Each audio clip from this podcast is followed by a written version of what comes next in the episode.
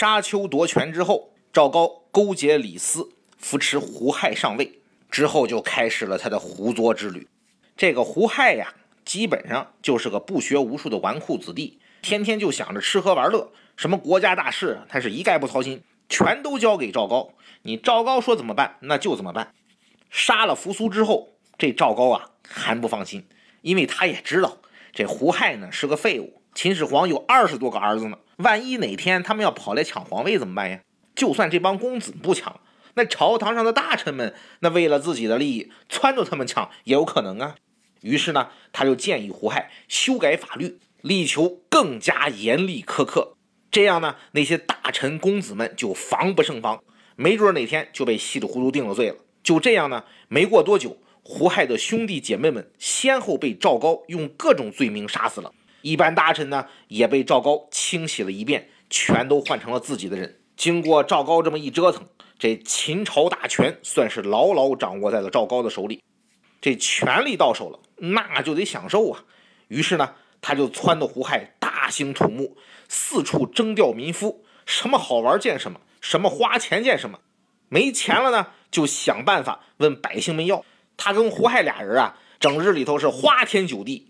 这老百姓的死活呀，他们才懒得去管。经过这么一折腾，全国上下很快就民不聊生，怨声四起。哪里有压迫，哪里就有反抗。你赵高和胡亥做的实在是太过分了，这老百姓啊活不下去了。终于，陈胜、吴广这哥俩在大泽乡起义了。这是中国历史上的第一次农民起义。这起义的过程呢，中学课本里面都讲了，咱也就不多说了。什么“燕雀安知鸿鹄之志”啊，“王侯将相宁有种乎”啊，这些名句都出自这里。这陈胜的部队呢，连战连胜，很快就从几百人扩充到了几万人。这各地百姓都争相诛杀当地长官，响应陈胜。那会儿啊，通讯很不发达。这赵高和胡亥在咸阳，要是想知道天下的消息，那全靠派往各地的业者把消息带回来。终于呢，有业者把陈胜造反这件事儿带回了咸阳，告诉了胡亥。可是胡亥这傻小子呢，一听勃然大怒：“什么？老子的地盘怎么可能有人造反？肯定是你在造谣！来人，拖儿去杀头！”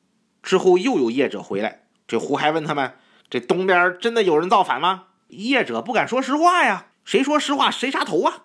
于是呢。都说没事没事啊，就是一群小毛贼，已经被当地的官员给收拾差不多了。这胡亥一听很高兴，对嘛啊，有我这么英明神武的皇帝，怎么可能有人会造反？于是继续花天酒地去了。这胡亥呀，没想到的是，没过多久，陈胜手下的大将周章就带着几十万的大军兵临城下。